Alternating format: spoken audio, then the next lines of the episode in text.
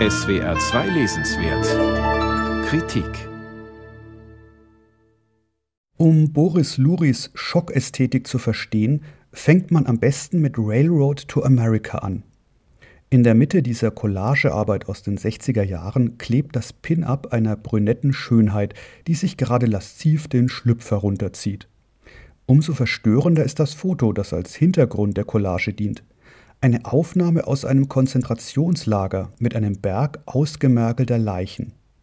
Pornografie und Holocaust verbinden. Darf man das? Für Boris Luri, der eine vierjährige Odyssee durch die NS-Vernichtungslager überlebte, war diese Frage naiv.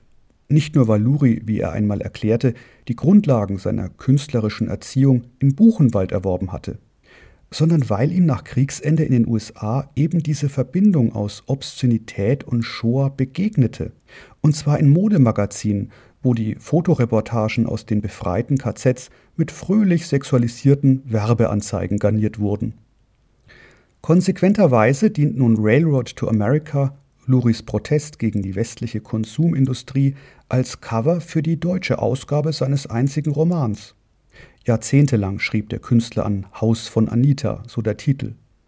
In den USA erschien der bizarre Text erstmals 2016. Haus von Anita ist quasi die literarische Adaption jener Ästhetik, der Luri als bildender Künstler folgte und die auf Provokation, Schock und Tabubruch setzte.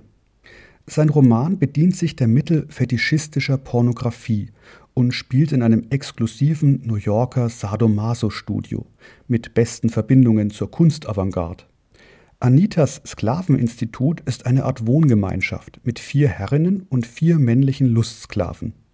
Einer von ihnen, Bobby, ist der Erzähler des Romans und erläutert in den Anfangskapiteln voller Begeisterung die hier herrschenden Regeln und, oft eher unappetitlichen, sexuellen Vorlieben. Schon beim Frühstück lässt man, besser gesagt Frau, die Körpersäfte fließen und die, Zitat, Dienstwerkzeuge ihrer Sklaven zucken selbst dann noch in standhafter Vorfreude, wenn Herrin Anita mit maliziösem Lächeln das Skalpell herausholt. Rasch schleichen sich jedoch irritierende Elemente in den vermeintlichen SM-Porno. Zum Beispiel die Marschlieder, die zu Anitas Ehren geschmettert werden.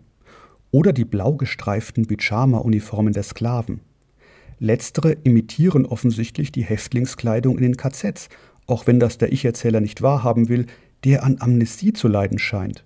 An sein Leben vor seiner Zeit in Anitas Institut erinnert Bobby sich nicht. Nur eines weiß er sicher, er ist ganz bestimmt kein Jude. Was aber hat es dann mit der Tätowierung an seinem Arm auf sich? Und warum glaubt Bobby voller Schreck, er könnte gemeint sein, als eine sich an Holocaust-Relikten erregende jüdische Kunsthändlerin nach einem echten Juden zum Foltern verlangt? Zu seiner Erleichterung findet er aber im Schrank seiner Herrin prompt einen dort sozusagen abgestellten, halbtoten KZ-Häftling. Das ist nur einer von vielen unheimlichen Momenten in Luris provokantem Roman, dessen groteske Bestrafungsfantasien einer kafkaesken Traumlogik folgen. Viele Zeugnisse belegen, wie sehr Holocaust-Überlebende zeitlebens unter Schuldgefühlen litten. In Luris beklemmend zu lesenden Roman, eine Art literarischer Selbsttherapie, fallen spätestens dann die Masken, als im Institut Wiedergänger ermordeter Juden aus Rumbula auftauchen – mit Einschusslöchern zwischen den Augen. Sie werfen Bobby vor, sich erst den Nazis, dann den Amerikanern unterworfen zu haben. Im Wald von Rumbula nahe Riga war 1941 bei Massenerschießungen der SS auch Luris Familie ermordet worden. Nur der Autor und sein Vater überlebten als Zwangsarbeiter.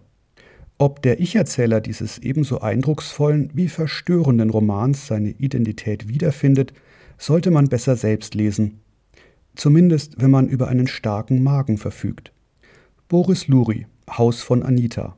Aus dem Englischen und mit einem Vorwort von Joachim Kalker. Wallstein Verlag, 298 Seiten, 24 Euro.